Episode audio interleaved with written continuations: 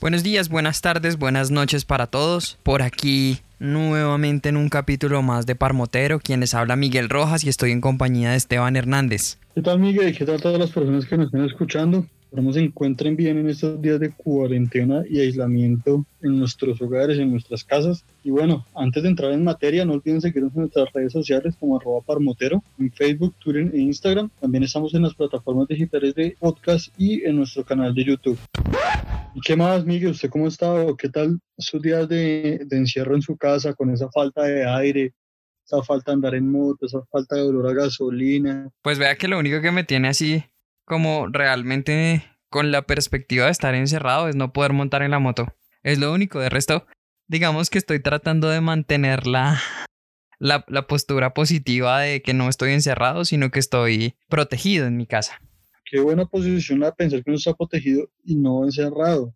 Sí, toca pensarlo así porque si no, entre más uno se sienta encerrado, más complicado se va a volver el tema de estar en la casa. Bueno, ¿y usted qué? ¿Qué ha pasado de nuevo en la, cuarentena? Pues Miguel, aquí eh, aprovechando para leer un poco, dándole un poco de orden acá a la casa, comiendo, engordando un poco más.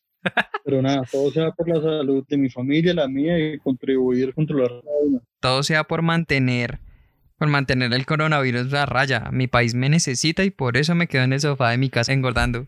Eso es. Aquí en medio de todo, encontrándose con uno mismo, apoyando toda esta causa y pensando mucho en, la falta que hace andar en moto, pero también pensando en que nuestras compañeras de dos ruedas están un poco abandonadas estos días, ¿no? Uy, sí. Imagínese que en donde yo vivo, mi parqueadero es al aire libre. Más o menos es como hay, hay, un pastal y ahí está mi parqueadero, ahí como al lado del pasto. Entonces yo creo que se va a llenar de bichos, yo sí, afortunadamente, la guardo en, un parqueadero cerrado, es completamente tapado, pero donde se acumula mucho frío. Entonces, en los días normales en que uso la moto, a veces le cuesta un poquito prender de lo fría que, que se queda. O sea, a usted sí le toca regla por lo menos unos 5 o 7 minutos ahí manteniéndola hasta que se caliente. Sí, por lo general entre semana, cuando la ando frecuentemente, sí, siempre la dejo calentando sus 5 minuticos reglamentarios para evitar algún deterioro posterior porque por lo general son dos, tres minutos y ya con eso tienen las motos para andar.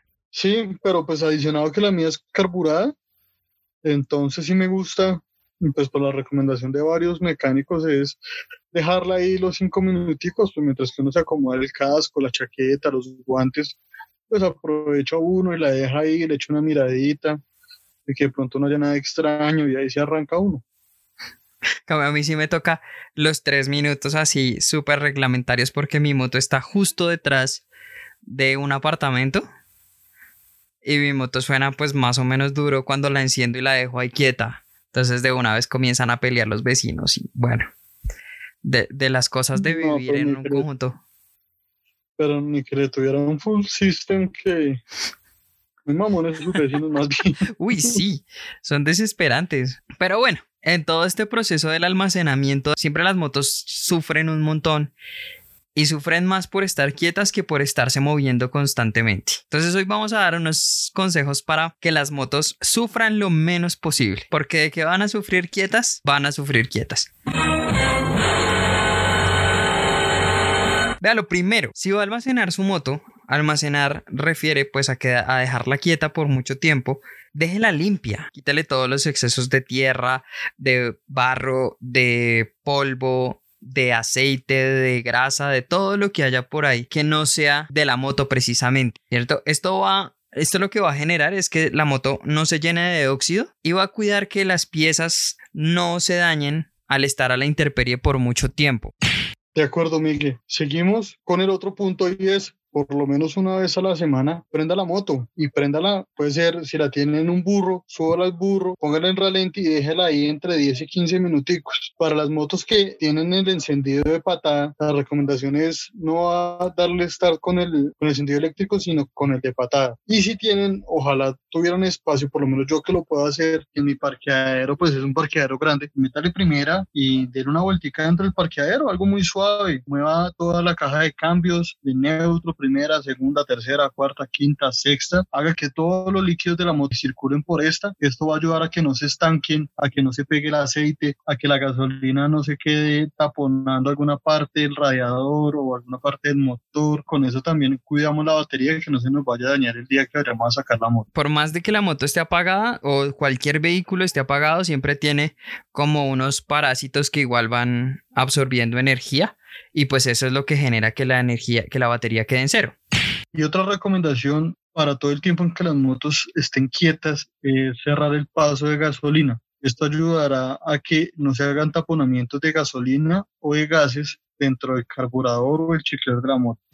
Ya para cerrar toda esta parte, si su moto le pasa lo mismo que a la mía, que está a la intemperie, les recomiendo que le ponga una pijama eh, una carpa o algo que la proteja del clima.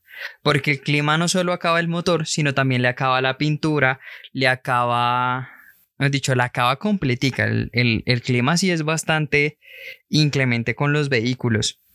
En últimas, si usted no tiene ni pijama, ni, ni carpa, ni mejor dicho, la puede poner bajo techo bajo ninguna circunstancia, póngale una bolsa al tablero de la moto para que no se dañe sobre todo la parte eléctrica que es lo de más cuidado. Ahora, bueno, Miguel, estas son las recomendaciones para que las hagamos todos estos días, para que vayamos. Oye, también vaya y la visite, háblele, háblele a su motico, vaya, consiéntala. para que no se, sienta, sola. Y bueno, ya después de que pase esto, vamos a dar algunas recomendaciones antes de, de, mover la moto ya un trayecto considerable. Para cuando la vaya a empezar a mover otra vez, es importante que revise el radiador de la moto que no tenga ningún tipo de, de charco, de ningún tipo de líquido. No tiene por qué haberlo. ¿Eso qué le va a dar información? Si encuentra alguno puede ser de aceite, puede ser de la gasolina de la moto, puede ser de los frenos, puede ser del líquido refrigerante para las motos que tienen líquido refrigerante y eso le va a dar indicios de qué cuidados especiales debe tener con la moto. Entonces es muy importante que antes de subirse revise que toda su moto esté bien, esté limpia y que por debajo de la moto no haya ningún tipo de charco. Revise también la presión de las llantas, no hace falta que tengan un calibrador a la mano pero si usted al momento de andarla, por lo que va a estar tanto tiempo quieta la moto, y como en cualquier, inclusive cuando las motos no están quietas en movimiento, ustedes saben que el aire va a salirse de todas formas, entonces no la exija mucho porque las llantas no van a estar con la presión adecuada y puede sufrir un accidente. Por el hecho de estar quietas las motos, van a oxidarse. Punto. E, es así, no lo podemos evitar. Las motos se van a oxidar porque están en contacto con el ambiente. Por eso es importante que cuando empiece a mover la moto otra vez, la primera vez, la ande despacio y frene duro, lo más duro que pueda, sin irse a caer, por favor.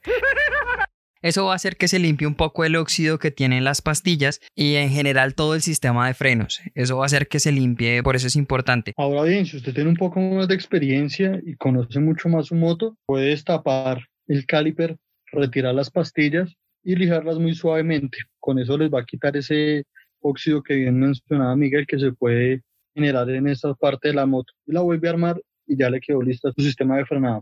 Para ir cerrando ya todo este, este nuevo capítulo, estas, estos consejos que acabamos de dar son para cualquier tipo de motor, ya sea el motor de un carro, el motor de una moto o cualquier otro motor es importante que usted lo aplique para todos. Los motores se deterioran mucho más estando quietos. Son hechos 100% para mantenerse en movimiento, no son máquinas que uno pueda almacenar y después de un tiempo volver a retomar y esperar que estén en su tope máximo. Y acuérdese que toda esta tecnología que está almacenada en las motos y llegar al tope máximo de esa tecnología va a hacer que usted primero pueda disfrutar mejor su moto, porque no lo va a dejar botado, porque no se va a varar. Y segundo, va a permitir que usted tenga lo que necesite de su moto. Por ejemplo, si necesita los frenos, cuando los frenos están oxidados, tienden a frenar muchísimo menos porque la fuerza de rozamiento es menos. Entonces, los vehículos no son para estar quietos, por lo tanto, vamos a tratar de disminuir esa, ese impacto y ese daño que puedan tener en estos momentos de cuarentena. Y bueno, muchachos, pues aprovechando que están en sus casas, vaya y mire ese manual de la moto, desempólvelo, vea que el manual no lo entregan porque sí ni para que esté arrumado, el manual es para que conozcamos nuestras motos. Les aseguro que si ustedes leen el manual ahorita de su moto, van a encontrar cosas que ni tenían idea